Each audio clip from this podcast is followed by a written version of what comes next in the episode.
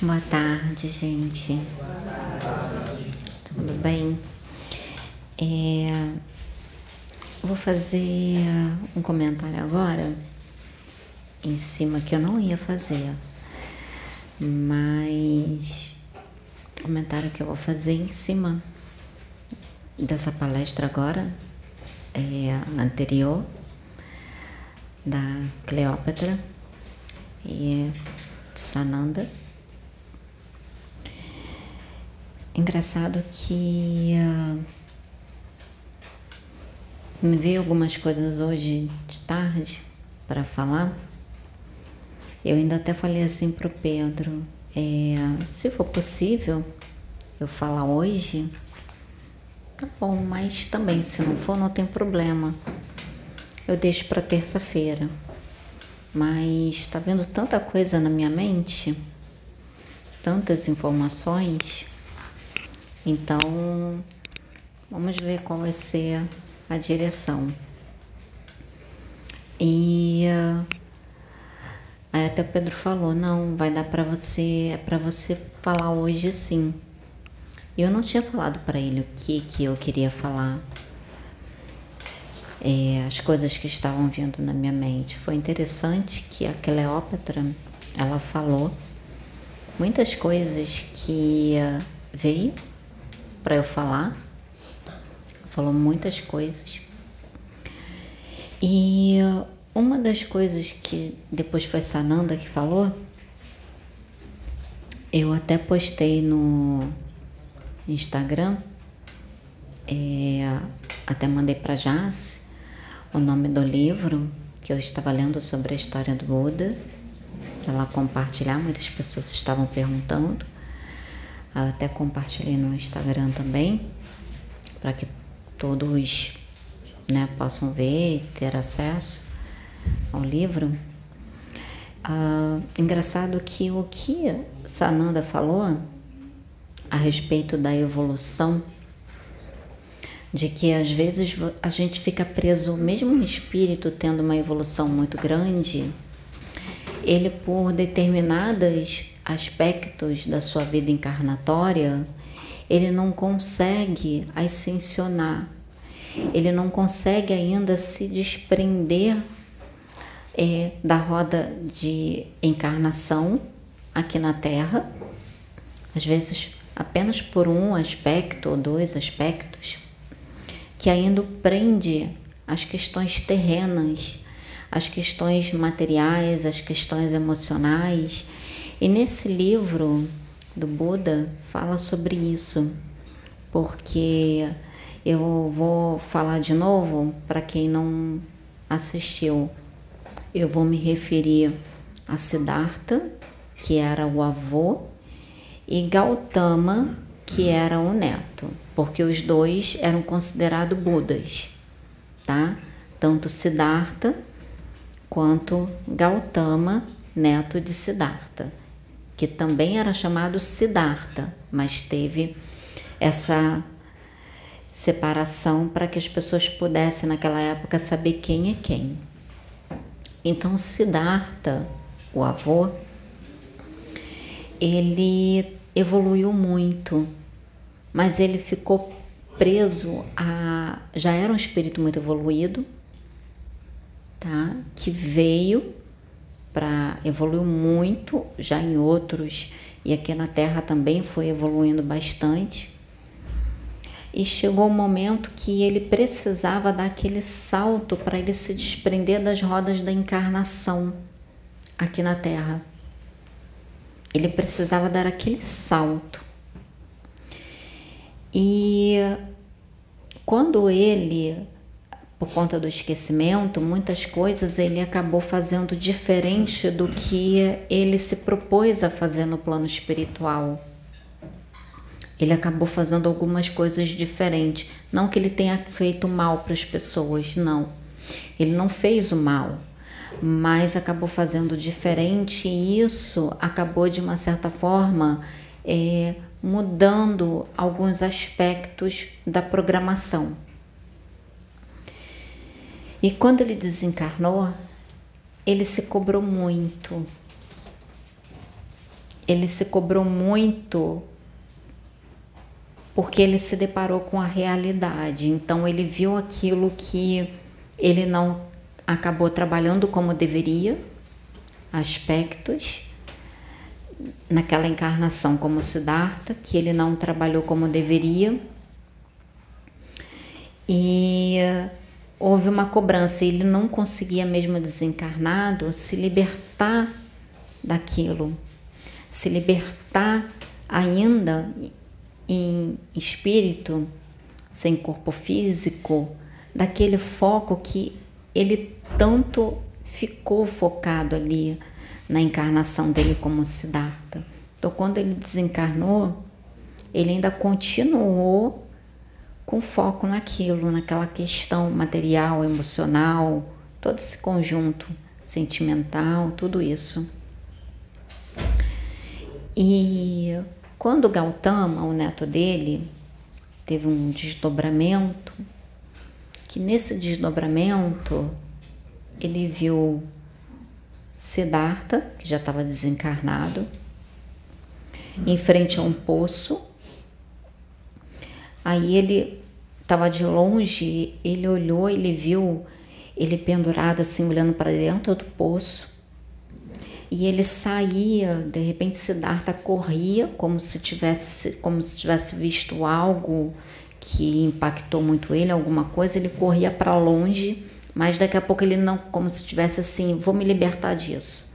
Mas daqui a pouco ele não conseguia, ele voltava de novo para frente do poço e ele ficava assim, ele não conseguia se afastar daquele poço e ficava olhando assim. Aí até que Gautama chegou próximo e foi ver que tanto é, um determinado momento que o espírito se afastou, aí ele chegou perto para ver o que tanto ele olhava. E quando ele olhou, aí ele viu a imagem física, do mundo físico, terreno, aqui na Terra. E ele viu o local onde o avô dele, onde ele mesmo também estava, o, lá, tipo, né, um monastério. Ele viu, viu as pessoas ainda responsáveis, as, a, as pessoas encarnadas e viu que ele estava agarrado ainda àquilo que ele não conseguiu fazer da forma como ele deveria ter feito. Que ele não conseguiu fazer.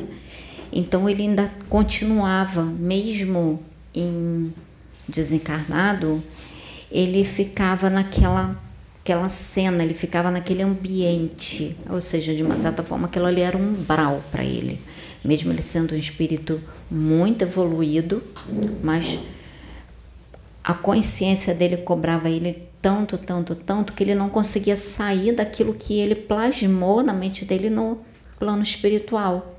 Ele não conseguia sair. Então aquilo ali era um umbral dele, porque ele não saía.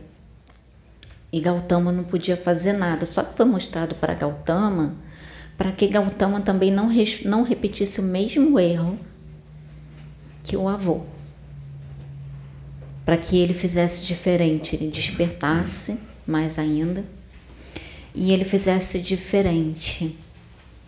Aí ali ele despertou e ele continuou a caminhada dele de uma forma diferente, sem se cobrar tanto por algo que ele é, teve consciência e que ele se cobrou muito, que foi a questão do celibato. Porque é, ele acabou ficando celibatário todo o trajeto dele. Só que é, a programação era outra. A programação não era para ele ficar celibatário, porque a pessoa, a mulher que veio também preparada do plano espiritual para assumir o reino com ele, porque ele tinha o direito ao reino, para assumir o reino com ele e levar a mensagem do eterno, para todo o reino. Só que aí ele, na mente dele, achou que não, que ele deveria ficar celibatário. Ele não assumiu não o compromisso aqui na Terra, né, que foi acordado no plano espiritual, fez com que a, a pessoa, a mulher, se casasse com um outro, um irmão dele, vamos dizer assim, que era da dos Gautamas, né?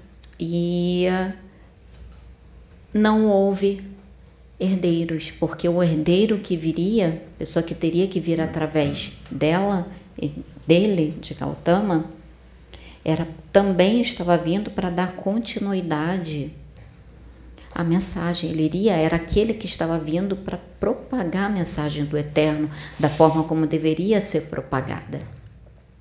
Com o entendimento que nós temos hoje, que o entendimento de que todos são servos, existe o eterno, mas todos são servos, e acabar com a questão da idolatria, que é, já era o que Gautama já estava propagando, a questão do eterno. E como isso não aconteceu, e o espírito ele só poderia vir numa roupagem masculina por conta dela ter se casado com outro que não foi Gautama, só vieram mulheres. E acabou que ela foi recolhida antes do tempo previsto, porque ela não pôde cumprir o que ela, de uma certa forma, veio fazer, então ela foi recolhida. E o rei casou com uma outra que deu um herdeiro para ele, para dar continuidade ao reino, mas não à mensagem do eterno. E Gautama começou a se cobrar muito por isso. Então foi mostrado a situação do avô dele, de Siddhartha, para que ele não se cobrasse da mesma forma que Siddhartha estava se cobrando, porque senão ele não iria ascensionar. Então ele tinha que continuar a caminhada dele, sabendo que ele tinha uma responsabilidade, né? Que ele, ele agora não é o momento, como o mentor disse para ele. Agora o momento, você, você vai é, responder por, a, pelas, por essas escolhas, por tudo que aconteceu? Sim, você vai responder. Mas agora você não tem que se preocupar com isso. Você tem que se preocupar em propagar a mensagem do eterno e fazer com que pessoas sejam capacitadas para dar continuidade na propagação. E assim foi. Apareceu um que estava, de uma certa forma, capacitado para dar continuidade à propagação da mensagem do Eterno é, na face da Terra. Então, uh, eu vejo o quanto que é, eu tinha informações totalmente diferentes da história do Buda. Eu escutei de vários lugares, sabe, muitas coisas diferentes da história do Buda e de repente esse livro apareceu para mim. Eu não busquei pelo livro. Simplesmente o livro estava aqui na estante. Aliás, nem estava aqui na estante, foi Pedro que ganhou o livro. livro? É. Não, foi que ganhei, não, foi, foi doado. Foi doado, você pegou então. É, eu peguei assim ler, mas acho que. Pois é, ele pegou para ler que ele fui eu. Então. É. Então, gente, é, foi muito interessante o que Sananda estava falando, porque é, bate muito com o que está lá no livro é, do Buda. Então, é muito importante essa questão que nós estamos vivendo. Às vezes, quando uh, eu estou falando isso por mim, eu estou numa fase, não só eu, como a Mayara, nós estamos numa fase em que nós estamos encarando as nossas sombras. Então, sombras não só com relação a essa encarnação, mas sombras também com relação a encarnações passadas. Então, é por isso que diz que, né, eu volto a falar, o esquecimento é uma benção. Então, nós estamos vivendo esse momento e estamos, as situações vêm, eclodem na nossa mente, sem a gente pedir. Situações eclodem que nós temos que trabalhar essas situações, nós temos que trabalhar tudo isso. E você tem que estar. Tá, é, emocionalmente você tem que se equilibrar naquele momento que essas situações, essas lembranças, tudo eclode. Você tem que estar tá equilibrada emocionalmente para você poder lidar com tudo isso e você dar o seu melhor naquele momento para você poder evoluir. Aproveitar a oportunidade dessa encarnação e evoluir. Então, é, é como eu falei para ela, que eu disse, você reparou que é, nós não fomos atrás disso, nós não fomos atrás da apometria, nós não fomos atrás de nada disso. Simplesmente a apometria veio até nós, a apometria veio até mim, a apometria veio até você. A direção para nós é encarar as nossas sombras, eu acredito que isso vai acontecer com todos aqui é, nós fomos as primeiras. Eu acredito que de repente um ou outro possa ser que esteja acontecendo, mas não está falando nada, está guardando mais para si. Mas eu acredito que vai chegar esse momento ainda mais para o patamar a qual o trabalho vai e é importante esse momento todos nós vivenciarmos de encarar as nossas sombras. Não somos perfeitos, às vezes dá medo, não vou mentir, porque às vezes até dormindo é, você tem acesso, você lembra e às vezes até acordado em vigília, no trabalho, tudo, vem a, as situações ou emoções ou que você sente e você tem que li, lidar com aquilo. Mas isso é muito importante. Então, todos nós aqui da casa estamos passando por esse momento de transformação para uma etapa, uma nova etapa. Como os mentores sempre falam, eles nunca dizem, às vezes falam que nós vamos para uma nova etapa, mas eles nunca, nunca nos falam quando essa nova etapa vai começar. Se fosse assim, seria muito fácil. Então a gente sabe, a gente sabe que a gente vai para uma nova etapa, mas a gente nunca sabe quando ela vai começar e nem quando ela vai terminar e nem quando uma próxima vai começar. E é sempre uma etapa de preparação, de melhoria, de evolução. Então, é, nós estamos aqui da casa, plataforma Geração, passando por esse momento e tudo é aberto, a gente não vai esconder nada, né? Não tem por que a gente dizer, esconder esse momento ao qual nós estamos passando, porque é muito importante. Todos passam, eu acho que não, eu penso, eu, Sabrina, penso que não é diferente com nenhuma casa. Penso que todos passaram e passam por esse momento. É o que eu penso, porque não tem diferença, porque a mediunidade é a mesma para todos, a forma dela ser trabalhada, desenvolvida, é a mesma para todos.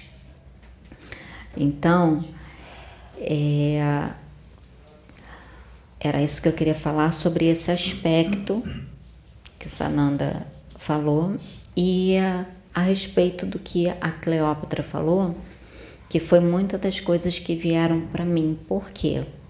Eu assisti um vídeo hoje que o vídeo foi sugestionado para mim pelo YouTube de um irmão, uma pessoa é, que ele fez um comentário, um vídeo fazendo comentário a respeito da manifestação do espírito do Pedro.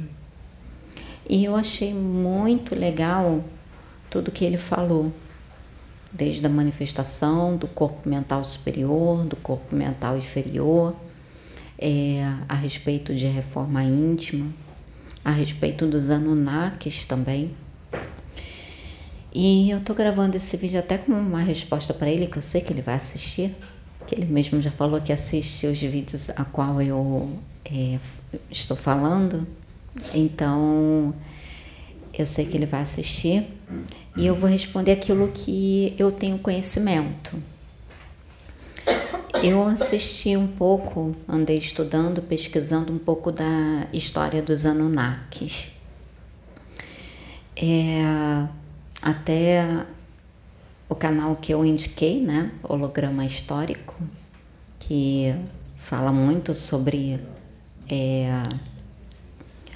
a vida deles. Então você vê que o planeta que eles vieram, a qual eles vieram, eles tinham o conflito deles lá nesse planeta, né? Disputas, guerras, apesar de serem evoluídos na tecnologia, na ciência, mas na questão da moral ainda tinham as suas dificuldades, né? É, principalmente algo que me chama muita atenção e até a Mariazinha falou aqui, a questão da poligamia. Porque lá para eles era normal eles terem relacionamento entre famílias. Por isso que eles trouxeram esse costume. Você vê que era algo que aqui na Terra tinha entre meio, meio irmãos. Então eles lá no planeta deles era costume isso. Eles terem relacionamento sexual entre primo, prima, irmão, irmã, irmã, irmão, pai e filho, enfim, tudo isso. Lá era costume, essa poligamia. E eles trouxeram para cá. E como os mentores falam, a espiritualidade fala: ninguém é perfeito. Todos nós estamos em evolução. Eles lá no planeta deles já estavam em evolução. E aqui também não era diferente. Eles ajudaram muito a raça, a, a, a evolução da nossa espécie. Ajudaram muita coisa. Mas ah, erraram em alguns aspectos, tanto Enki quanto em Liu, erraram em alguns aspectos. Ah, cada um tinha o seu ponto de vista, não que eles fossem maus, não é isso, mas cada um no seu ponto de vista, defendendo ali o que eles, a, a, a sua opinião, o, Enlil com o seu ponto de vista mais na questão né, num todo, no reino, né, de tudo isso, e já o Enki na questão da ciência, do avanço da ciência, do avanço da raça, do avanço da nossa espécie. Então, cada um defendendo um ponto de vista, mas não que um estivesse errado, o outro estivesse errado. Eu penso dessa forma. Eu acredito que, é, como eles trouxeram muita bagagem né, do planeta deles para cá, ainda essa questão um pouco, ah, vamos dizer assim, da, da moral não tão ainda evoluída, mas é,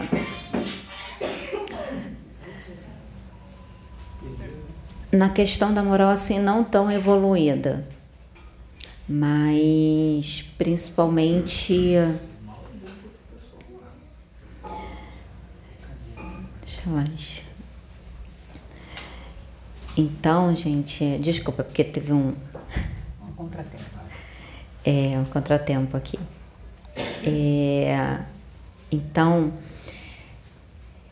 nessa questão da moral, voltando aqui ao raciocínio, que isso, gente, eu vou falar para vocês, é muito importante, porque a gente está numa linha de raciocínio e o celular que vocês ouviram.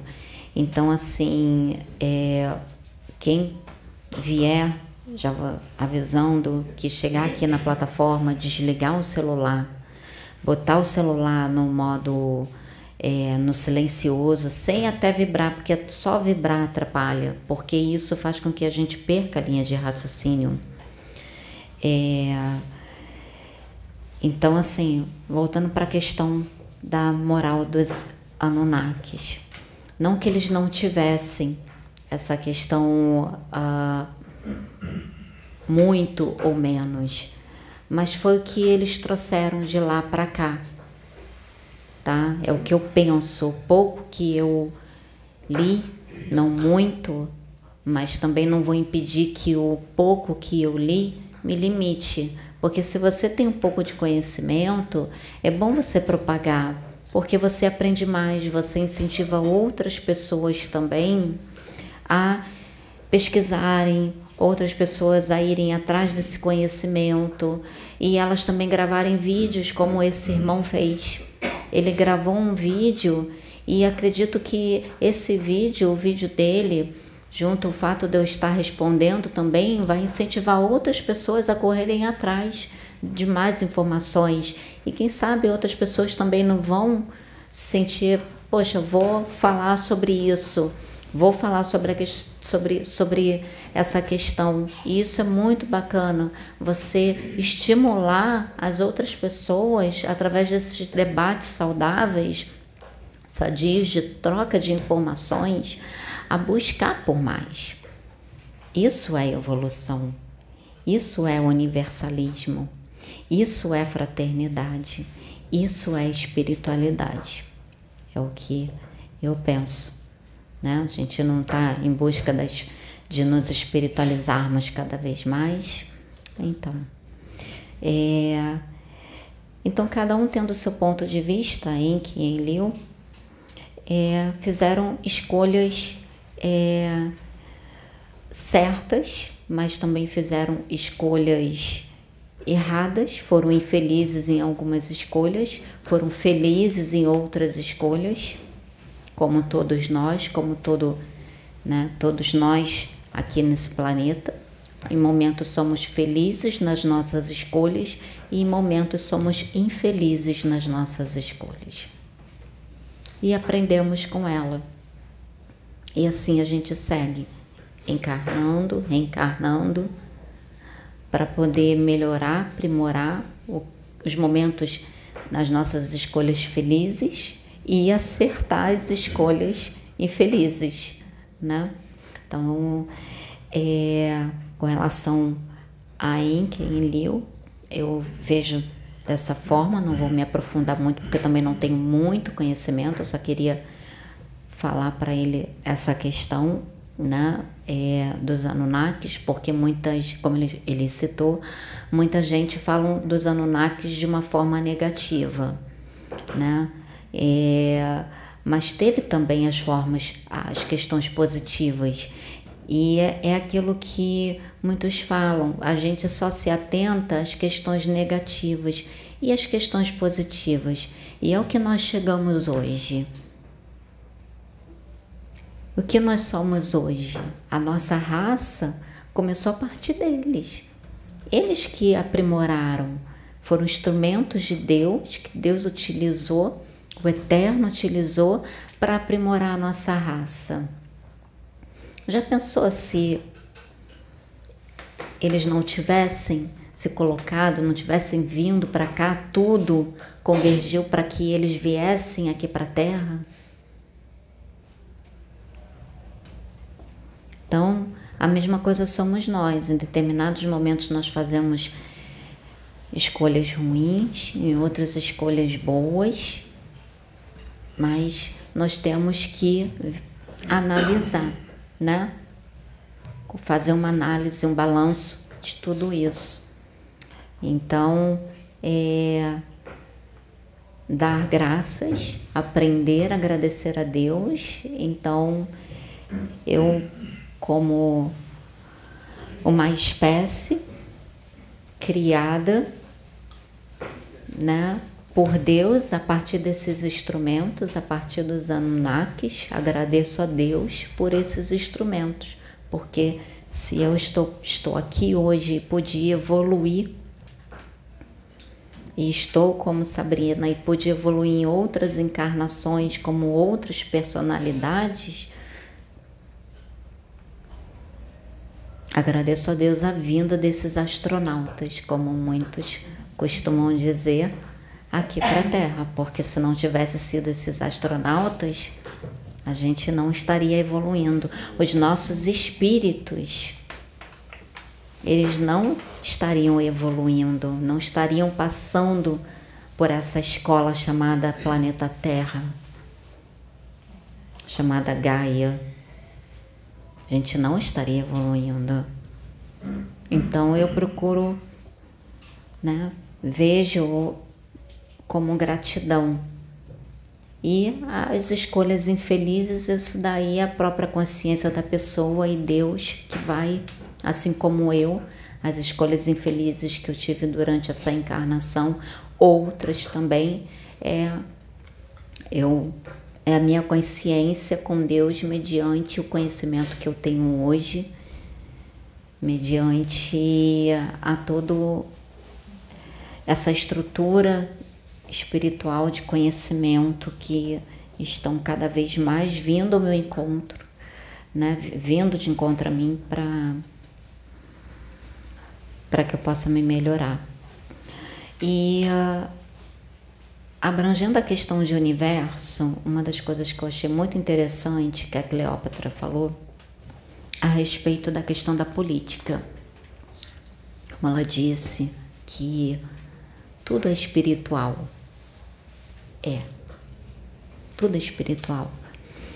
Ah, uma vez conversando com Pedro, e uh, eu não tinha entendido muito, ele até tentou me explicar, e eu falei assim, mas engraçado, tá vindo, uh, o que estão passando aqui para mim, é, tá sendo essa informação, isso, isso, isso, isso. Então, eu não entendo muito, gente, de questão jurídica, tá? Nem pesquisa essa parte de questão jurídica, mas eu vou falar aquilo que a espiritualidade me passou na questão da evolução do planeta Terra, por quê?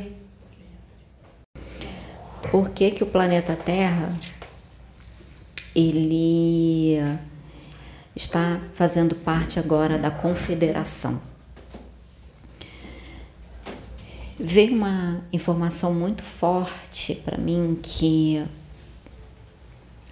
Assim como aqui na Terra existe essa questão de, vamos colocar assim, de é, na política, ah, esqueci o nome que se dá agora.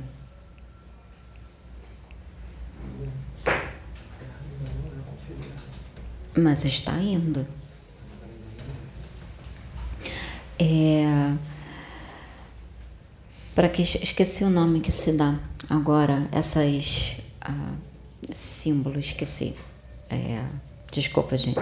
Oi? Partido isso gente. Deu um branco aqui. Partido. Às vezes acontece isso. Partido erros de gravação.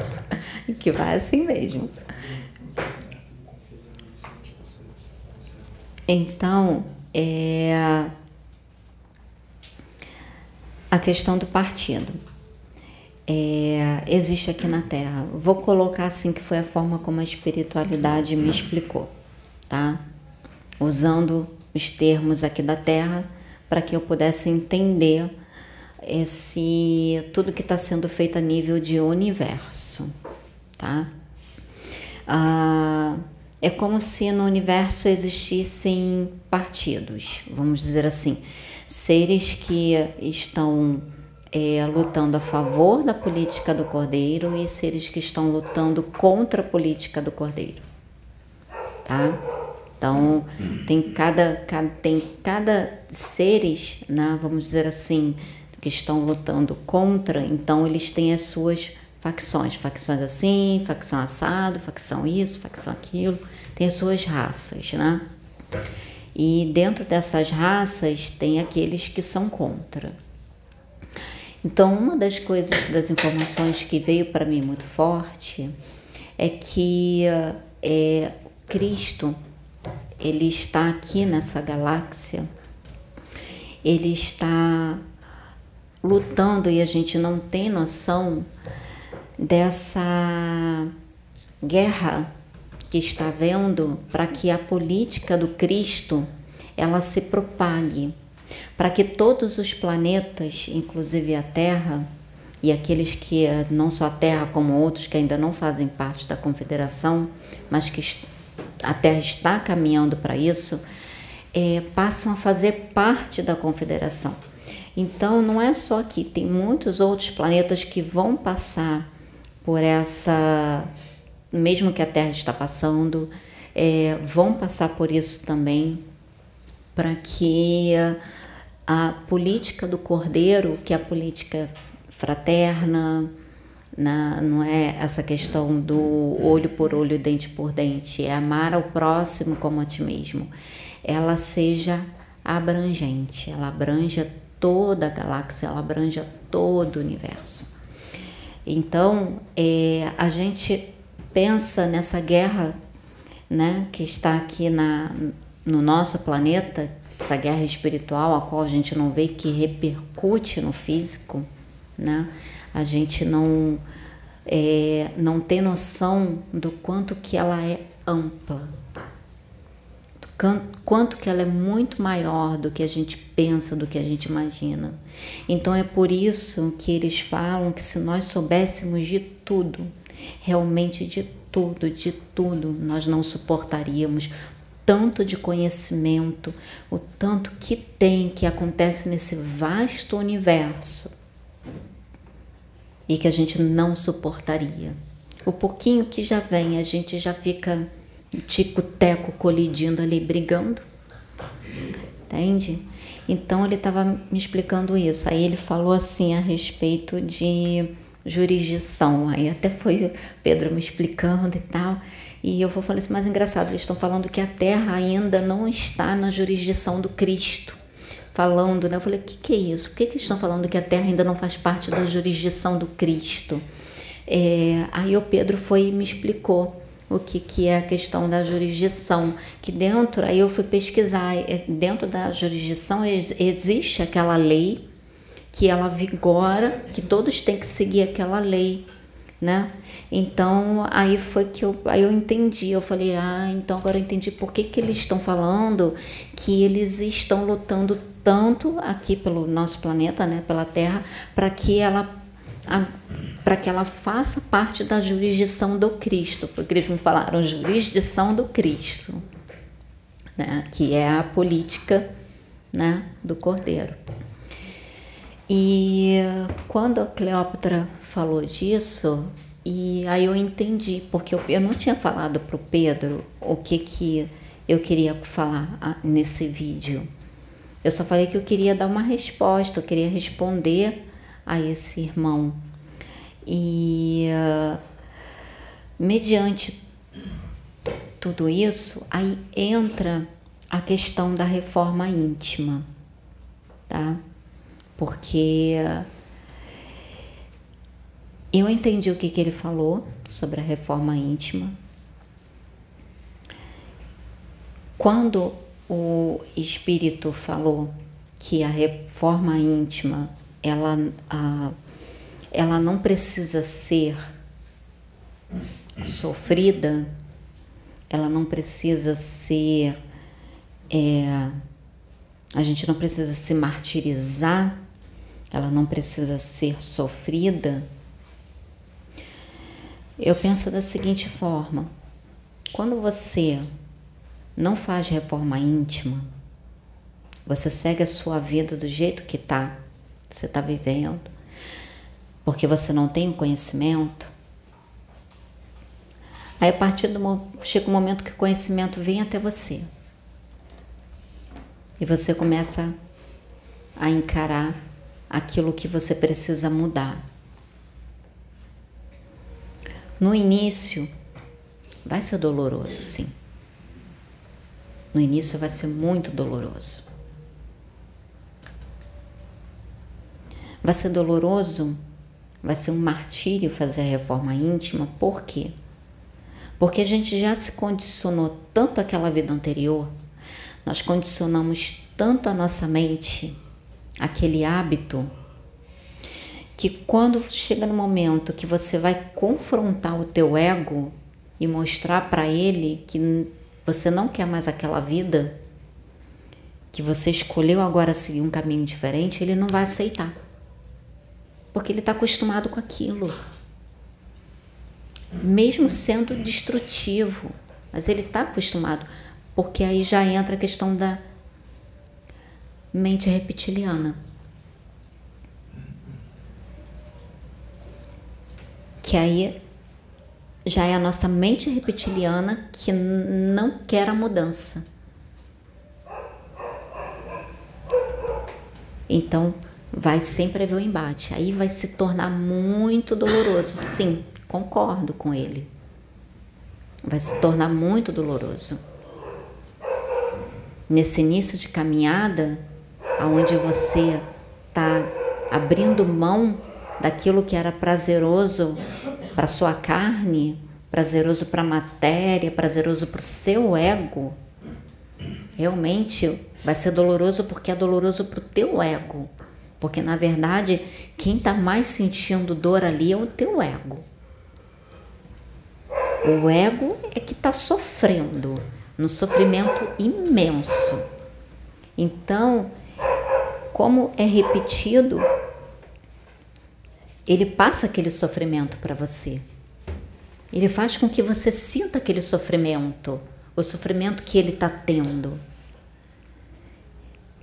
E de forma intensa, porque ele vai buscar sempre o passado, vai buscar as lembranças lá do passado, de quanto foi bom, foi maravilhoso, do prazer que você sentia, da saciedade que te dava e disso, daquilo, independente do que você fazia.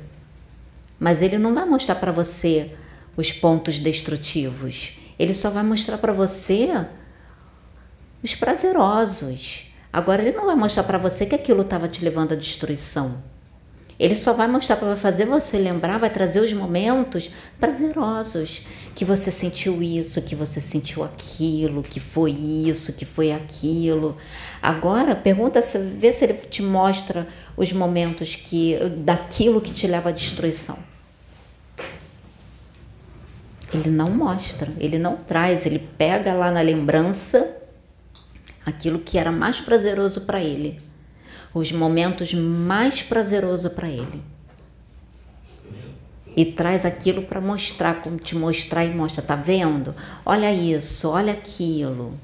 Aí realmente é um sofrimento. Sofrimento por parte do nosso ego, que faz com que a gente sinta aquilo. Porque todo esse processo é assim, ó. Tudo isso acontece assim muito rápido na mente. Aí sabe quais são os momentos dolorosos que ele faz questão de mostrar, mas em benefício próprio?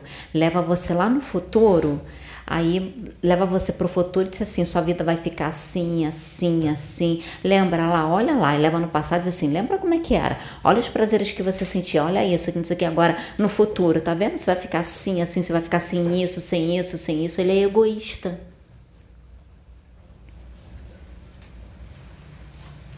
Ele é egoísta. Diz ego.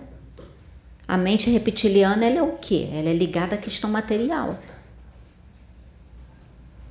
é estritamente agarrada, conectada ao ego, ao instinto, à questão animal.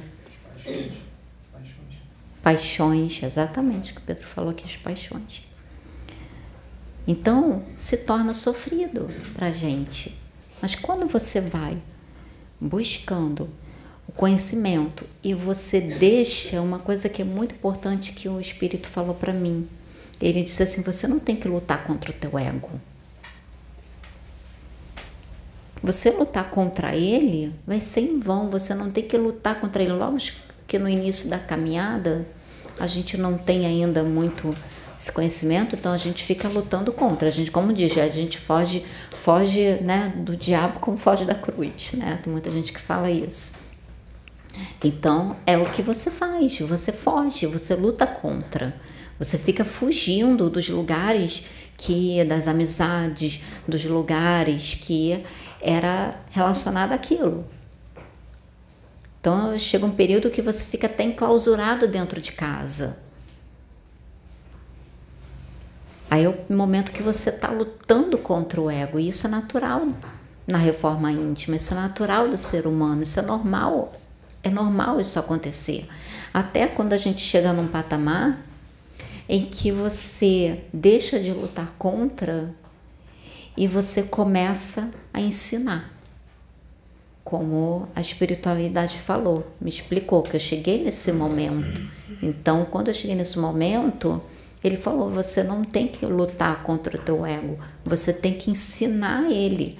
Ele vai querer se manifestar nas convicções dele, naquilo que é certo. Não vai querer deixar você enxergar mais nada. Outra pessoa que está certa, você, a outra pessoa está errada, você que está certa. Então você tem que mudar isso. Você tem que começar, que foi no dia que eu, eu e Pedro nós não não viemos para a reunião, tiramos o dia e naquele dia eu tive o confronto com de uma forma assim bem nítida, bem clara, bem consciente com o meu ego. Aí ali foi que ele falou: você tem que ensinar, você tem que mostrar para ele o que é certo. Então, quando a gente chega nesse momento que você começa a mostrar o que é certo, como aconteceu com Pedro também, que ele passou por esse momento, ele passou por essa situação de lutar contra o ego, lutar contra as vontades, que o ego levava ele para o passado e ainda fazia ele pensar no futuro, mas de, dessas duas maneiras. Então ele passou por isso no início, era sofrido para ele, eu acompanhei isso. Então eu vi como é que ele ficava na cama, como é que ele rolava de um lado para o outro, para inquieto, levantava, ia para lá, ia para cá e, e não parava. Então é porque, ah, porque foi ele, foi, é porque foi o Pedro. Não, não é, gente. Todos passam por isso. Todos passam por isso. Aí até que chega um momento que, como chegou para ele, aquele momento do abrir mais a consciência, expandir mais a mente, do olhar para dentro, da expansão de consciência, do espiritual. Aí que você vê que você não tem mais que lutar contra o ego, você tem que ensinar. É o que ele está fazendo agora. Ele está ensinando para o ego dele. Ele está mostrando para o ego dele quais são as consequências daquela vida. Se ele continuar, se fizer isso, as consequências são essas. Está mostrando para o ego o prazer que é o espiritual. Então, ele está, vamos dizer assim, é, não vou nem dizer descondicionando, vamos dizer assim, fazendo uma nova reprogramação Entende, gente? Então, na questão da reforma íntima que ele falou, é, eu penso que concordo com ele na questão de que é, até um determinado momento é muito doloroso, sim, mas desse ponto de vista qual eu falei, porque eu passei por isso e o Pedro também passou, eu acompanhei e eu sei como é que é. E agora, qual a etapa que diz reforma íntima sem martírio? Quando você tem essa consciência de que você tem que ensinar o seu ego e não lutar contra ele, que enquanto você continuar lutando contra ele, realmente vai ser sofrido. Você vai sofrer muito, porque ele não vai ter pena de você. Porque o nosso ego não tem pena da gente. Ele quer satisfazer o prazer dele, as necessidades dele. Mas ele não vai ter pena da gente né, nesse sentido. Então, enquanto quando você deixar de lutar contra ele e começar a mudar o seu modo de pensar e quando vier o pensamento, né, que normalmente quando vem pensamento, às vezes vamos supor com relação ao passado, o que que, que, que a gente faz? Ele te dá aquela deixa, tipo, lembra que não sei o que, né? aí o que, que você faz? Ou você luta contra fica repelindo o pensamento, ou então você deixa o pensamento viajar. Aí você se conecta lá com o passado, com aquela energia e vai. Mas quando você, não, peraí, tá, era prazeroso realmente, porque aí é olhar para dentro. Era prazeroso realmente isso. Mas o que que, que que isso ia me levar? Aonde é que isso ia me levar? O que que isso ia acrescentar na minha vida? O que, que eu vim fazer aqui na Terra? O que, que eu estou fazendo aqui? O conhecimento que eu tenho agora, isso só ia me levar à destruição. que, que isso está acrescentando? Fazer aquilo ia acrescentar o quê? Tá, ia ser uma curtição momentânea, passageira, ia me dar aquela euforia, ia me dar aquele prazer, ia me proporcionar isso. E, mas e depois? No dia seguinte? E nos minutos seguintes? Agora isso aqui, o espiritual. O que eu estou fazendo agora? Então, a gente tem que pensar nisso. Eu estou colocando nesse contexto e agora vou colocar no outro contexto. É. Quando você lê um livro espiritual, que você tem os conhecimentos, você não tem que sofrer porque você ainda não conseguiu chegar àquele ponto. Você não tem que sofrer porque você ainda não conseguiu chegar àquele patamar, porque às vezes você lê livros, Ramatiz, do Ercílio Mais, muitos outros, aí você olha e você fala assim, caramba, olha a evolução desses espíritos. Olha o que, que essas pessoas fizeram. Nossa, e eu? Eu ainda tenho isso, isso, isso, isso, isso. Aí você começa a se torturar, se de uma certa forma se autoflagelar, porque você se compara com a evolução daquele espírito ou daquela pessoa que teve uma vida totalmente diferente da sua, que a vida que ela teve levou ela a ter aquela, aquele comportamento e a vida que você teve levou você a ter um outro comportamento. Aí você fica se martirizando, fica sofrendo, se cobrando demasia porque você ainda não chegou naquele patamar. Você é você, aquela pessoa é aquela pessoa. Como Pedro uma vez, acho que ele estava se cobrando, eu tenho que citar o Pedro, gente, porque eu convivo com ele. Então eu não tenho. Eu, é, é, ele quer sair de foco, mas não tem como, gente. Eu, quem eu vou pegar de exemplo? Eu vou pegar ele como exemplo, não dá. É, então, como uma vez que ele estava é, na.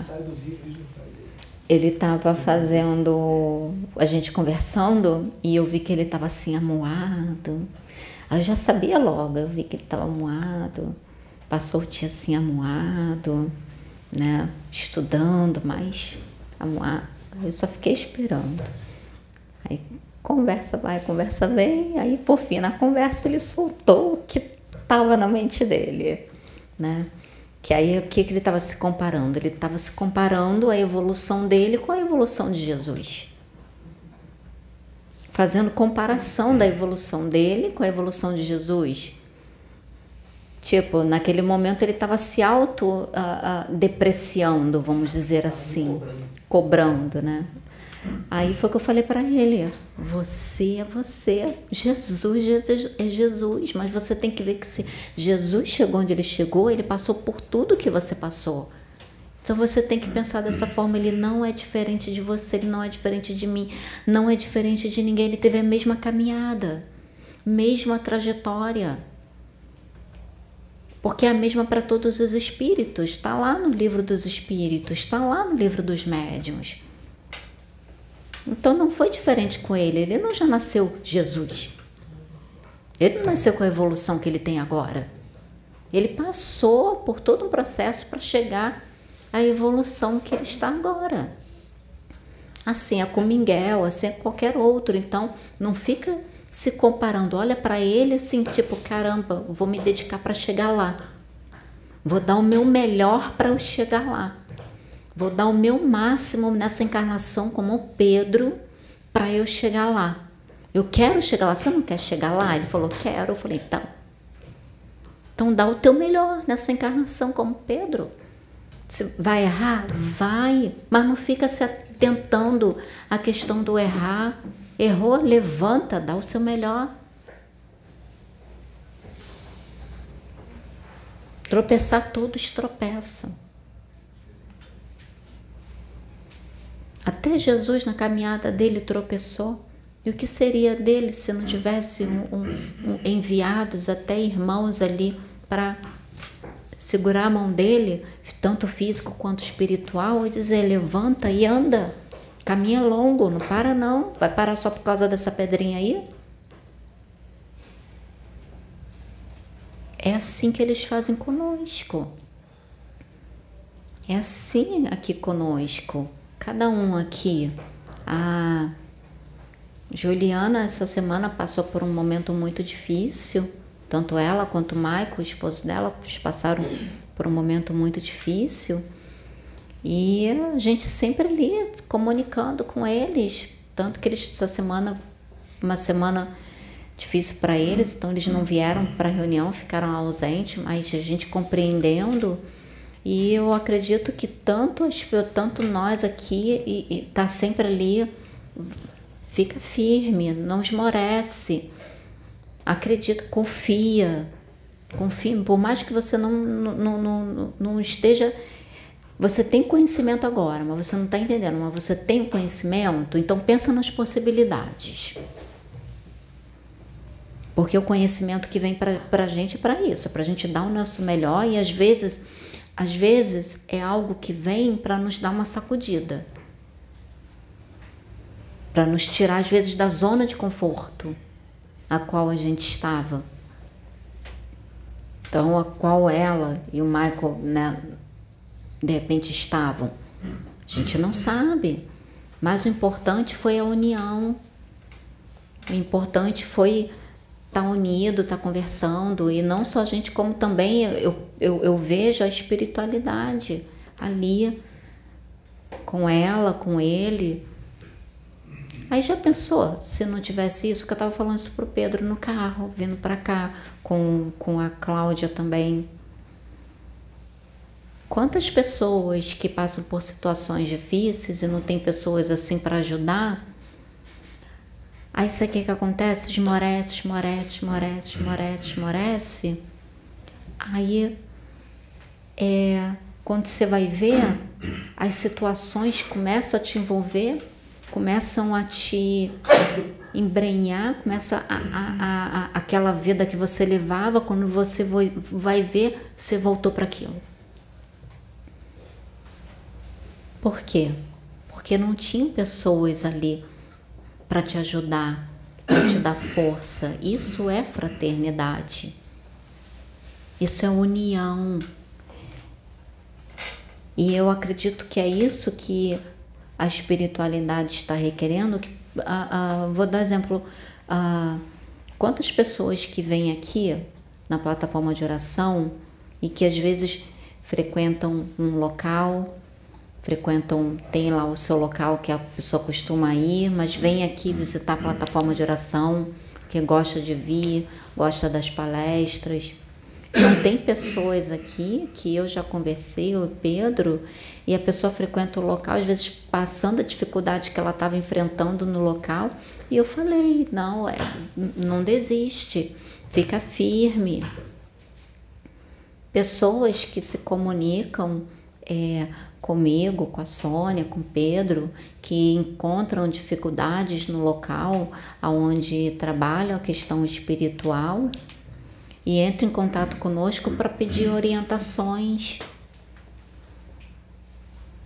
E a gente procura dar orientações, ajudar essas pessoas. Então, isso é união, isso é fraternidade, independente da casa. Se você vê que o, a, a, a pessoa está passando por uma dificuldade, vai ajudar, vai auxiliar, vai levantar aquela pessoa ou exortar aquela pessoa ou compartilhar ideias. Não importa. Então, isso faz a diferença. Nós vivemos um momento aqui, gente, em que é que eu estava falando que ah, tudo que nós passamos aqui não é diferente nos outros lugares. O processo é o mesmo para todos. O processo de desenvolvimento é o mesmo para todos. A diferença é como o grupo reage no processo de desenvolvimento. É como as pessoas reagem no processo de desenvolvimento. Como as pessoas que compõem aquela casa reagem no processo de desenvolvimento. Vai haver união? Vai haver compreensão de um para com o outro? Vai haver é, o auxílio de ajudar? Nós passamos por um momento aqui. Vocês acham, vou colocar assim, é, nós, num determinado momento, achamos sim que poderia ser diferente conosco, mas não é. Nós pensamos que nós não iríamos passar por, por essa pela situação que nós passamos, porque nós pensamos assim, ah, a união entre a gente é muito grande. Nós temos uma união de um lutar pelo outro muito grande. Realmente, um luta pelo outro, luta. Mas teve um momento que nós falhamos. Houve um momento que nós falhamos. E que se vocês prestarem atenção nos vídeos, vê as exortações dos espíritos, vocês acham que estão sendo somente para vocês? Né? Não, estava sendo principalmente para nós aqui, ó. Para nós.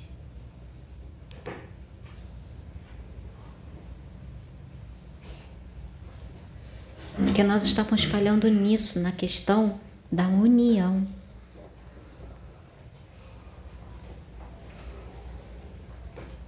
Mas Deus é tão maravilhoso, Deus é tão maravilhoso que enviou alguém. E não preciso nem omitir, porque a Mariazinha já falou, e a própria Cleópatra também já falou.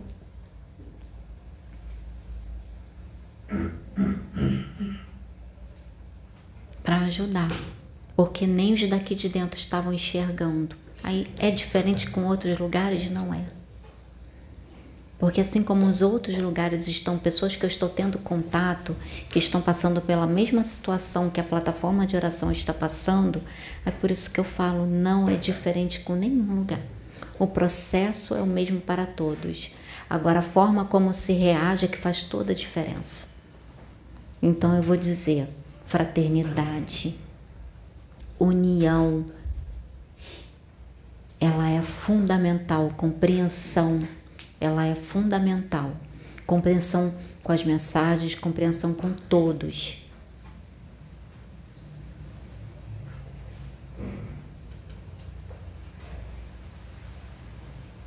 Porque se não fosse isso, de repente, muitos já teriam saído daqui.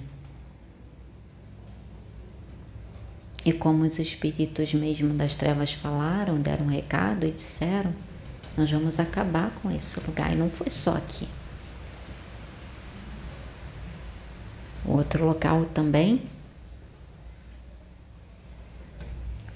passou por esse momento difícil.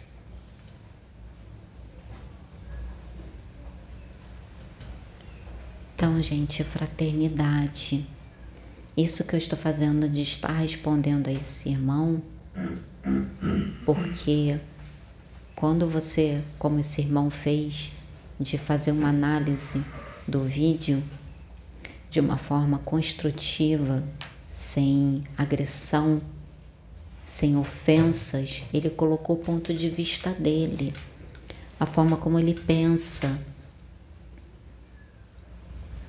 E eu achei Achei muito legal isso, então estou aqui colocando o meu ponto de vista. Sou dona da razão? Não. Não sou. É apenas meu ponto de vista. Posso estar sendo intuída? Posso estar sendo inspirada? Posso. Porque sempre quando eu venho para cá, eu venho sempre com isso em mente, pedindo muito para Deus me inspirar.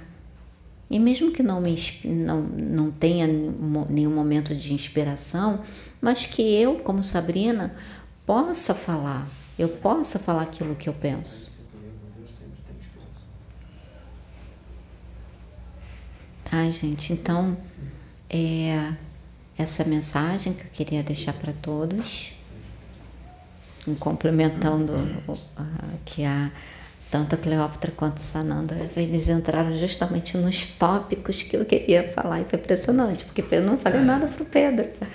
Aí eu tava lá, saí do banho e foi engraçado, que foi assim, eu saí do banho, eu falei assim para ele, assim, tá vindo umas coisas aqui na minha mente. Ele, não, peraí, deixa eu tomar meu banho, você fala. Eu queria contar para ele. Aí ele foi tomar o banho dele. Aí gente, ele voltou se arrumando, aí foi falar com não sei o que, algumas coisas que ele foi fazer. Aí teve que já estava em cima da hora, a gente teve que sair, por isso que a gente que não era para falar. Foi impressionante, eu não consegui, eu não consegui falar e no banho começou a vir. Eu também queria falar para ela, eu disse, não, não, não, não, tô fechado.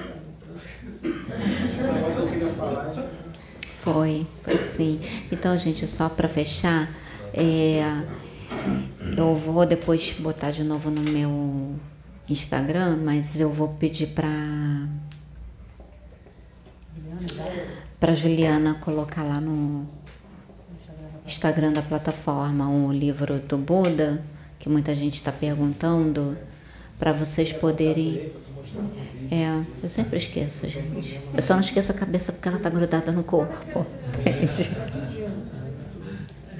Porque é muitas coisas que eu esqueço. Então, o já está acostumado, Sônia já está acostumada, a Ju já está acostumado, o pessoal que já está acostumado. Então, isso é uma das coisas que eu tenho que também reformar íntimo. Eu só não esqueço a cabeça porque ela está aqui. Então é isso, gente. Um beijo grande.